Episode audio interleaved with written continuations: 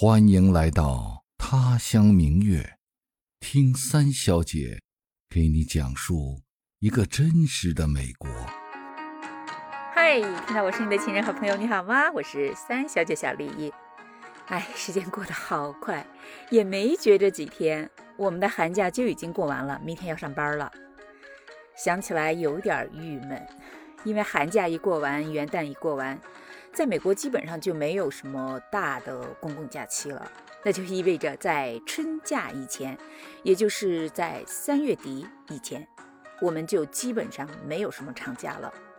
可能会有人问说：“哎，那你不过春节吗？今年的春节是二月一号，哎，我当然想过春节啊。可是春节是不放假的呀，因为在美国，春节不是他们的公共假期，所以。”每年你们在家欢天喜地过春节的时候，我们就只能凄凄惨惨的去上班。嗯，自从到了美国，就没有正经过过一个春节。我是说，就没有像在国内那样，可以躺平，什么都不干，各种葛优瘫，每天吃好吃的，然后和朋友出去玩儿，去拜年、逛庙会、看社火什么的。这些在美国是基本上不存在的。如果运气好呢，那个春节赶到周末，我们就可以比较从容的过一个节。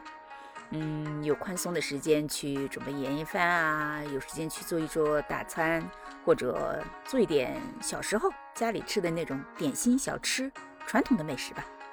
但实际上，更多的年城是赶不到周末的。就比如说今年，我还专门去查了日历，今年的春节是二月一号星期二。所以这就意味着，我们要不就在一月的最后一个周末，二十八、九号、三十号，提前过春节；要不就往后推，推到二月份的第一个周末。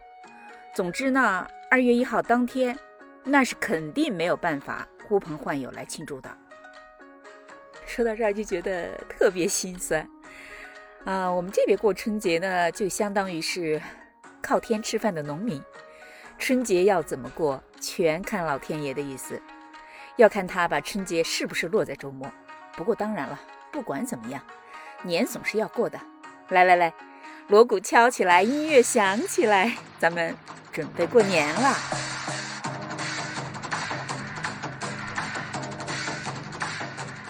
说起来，我特别佩服纽约的华人，他们呢，经过好多年的努力，终于在二零一六年。的时候，成功的将农历的新年列为纽约的法定节假日，也就是说，在纽约的华人那天是可以不上班、不上学，可以在家正儿八经过春节的。哎呀，真是让人好羡慕。当然，因为这个节假日受益的不光是中国人嘛，还有很多的亚裔，比如说日本人、韩国人、东南亚的人，这些国家也都是过春节嘛。所以，在美国。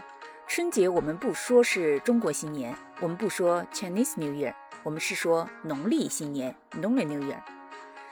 记得当时一六年纽约刚通过这个法案的时候，大家都特别开心。有人说这是亚裔文化传统受到美国社会承认的一个标志性的事件。我个人呢，没有那么高的政治觉悟。也没觉得自己有能力推动亚裔文化进入美国的主流社会，但是如果能有一天假期，在家安安稳稳地过一个新年，这是多么好的事儿啊！所以我今年也想努力去争取这个权利，是在我学校争取哈。我们学校呢是一个私立学校，私立学校它有一个好处就是自己的政策是自己学校说了算的，就算不是公共假期，只要得到学校的认可。也是有可能争取到一天半天假的，比如说我们学校有很多犹太人嘛，犹太人每年要过很多的节，所以我们学校就有专门挪出一两天来给他们过节。在那天呢，犹太裔的学生是可以不用来学校上课的，当然老师们也不可以给其他学生上新课，就只能做一些复习呀或者文化类的分享。这种时间呢，我们学校就叫 enrichment class。在那天呢。老师也不可以给学生留作业，当然是说所有的学生哈，不光是犹太裔的学生。我现在呢，想要争取的就是这样的一个待遇。我希望到了春节那天，亚裔的学生也可以不用来上课，其他学生呢也只能上一些文化课，学生可以不用做作业，当然老师也就不用备课、不用改作业了。虽然在这种情况下，作为老师，我还是要去上班的，但是我至少给学生争取了在家休息的机会啊，而且还可以扩大影响，让其他所有的学生都知道说，哎，今天是农历的新年，哎，亚裔的学生可以不用来上课。我们也可以不用做作业哎，日子长了，没准儿我们真的就能够申请到一天法定的假期呢，对吧？总是要争取一下。当然了，作为学校唯一的中文老师，每年过春节，我都会在班级里举行各种庆祝活动。我学生用英文写的对联特别有意思，呃，以后有机会了，我来给你介绍一下。刚说了嘛，因为春节不放假。有些老师就特别有性格的一些老师，他每年到春节的时候就会请假，他就很明确的告诉学校说，今天是我们的春节，是我们华人最重要的节日啊，我要请假在家过年。我见过一个这样的老师，我真还挺佩服他的。我自己其实就做不到说到了那天我请假不上班在家过年。不过呢。虽然在美国春节不是法定假日，但春节期间的庆祝活动那一定是少不了的。这里的华人社团有各种各样的庆祝活动，比如说舞龙舞狮，这是少不了的；民间器乐表演，有音乐会，有戏曲表演，武术表演。大华府每年还有华人春节晚会。我们家老二在小学的时候还参加过一届华人春节晚会呢。我记得那年他参加的一个节目，就是老师带着很多学生来说中国话，用的呢就是当时还蛮有名的一个组合叫 S.H.E，他们的那首歌叫《中国话》，就是那个全世界都在说中国话，差不多就这个意思。他呢在里面要说一段绕口令，就是那个特别有名的。板凳宽，扁担长，扁担想绑在板凳上，板凳偏不让扁担绑在了板凳上，扁担偏要绑在板凳上，扁担偏偏不让，不对，板凳偏偏不让扁担绑在了板凳上。就这首，现在我念起来都觉得很拗口。他当时只有七八岁吧，为了把这个绕口令说得很熟练，就天天练，天天练，练得差点哭出来。不过好在最后的演出效果还不错。你可能会好奇说：“哎，那你们那儿的春节晚会是在哪儿演出啊？”一般情况下呢，他们会去租一家高中或者大学的大礼堂。那台晚会呢是大华府的华人共同参与的，也就是说有 D.C. 和 Virginia 和 Maryland 这三个州的人都有。节目还挺丰富的。啊，独唱、合唱、器乐、小品、戏剧、歌舞、相声都有，还挺像那么回事儿的。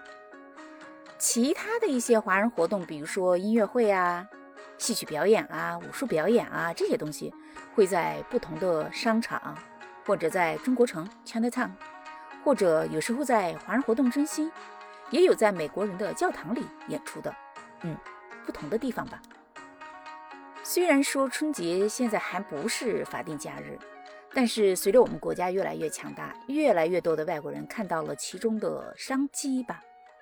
所以每到春节前后，各大商场的装饰色也都是红色，商场里会挂着各种各样的红灯笼，那种长长的龙，还有大红的福字儿，大红的各种剪纸，总之就是充满了中国化的元素吧。所以虽然不放假，但那种过年的气氛还是有的。啊，我相信，也许在不久的将来，春节非常有可能成为一个美国的法定节假日。不过呢，不管春节成不成为法定节假日，我们总是要过的。我们家其实是比较传统的，或者说我自己是比较传统的，我是很有意识的在复制。我小时候家里过春节的一些习惯和传统吧，比如说我们家过春节一定是要挂红灯笼的，我会在家里的大门上挂一对大红的灯笼，也要贴对联，还要剪窗花。说起来，在我们那个社区，其实是有很多中国人家的，但只有我们家 有这些东西，还挺显眼的。可惜是不能放鞭炮的，嗯，因为在我们这个州放鞭炮是违法的。除了这些，当然少不了做传统的饭呀，嗯，三十儿的饺子、初一的面是一定要吃的。那至于饺子是冻饺子还是现包的饺子，那就要看老天爷是不是把那天安排在了周末。如果老天爷大发慈悲，把春节放在了周末，那我就现包饺子。我们家现在所有的人都会包饺子，包括两个孩子。如果不是周末呢，那也要看那天忙不忙啊。如果不忙，我可能回家也会赶着现包一点饺子。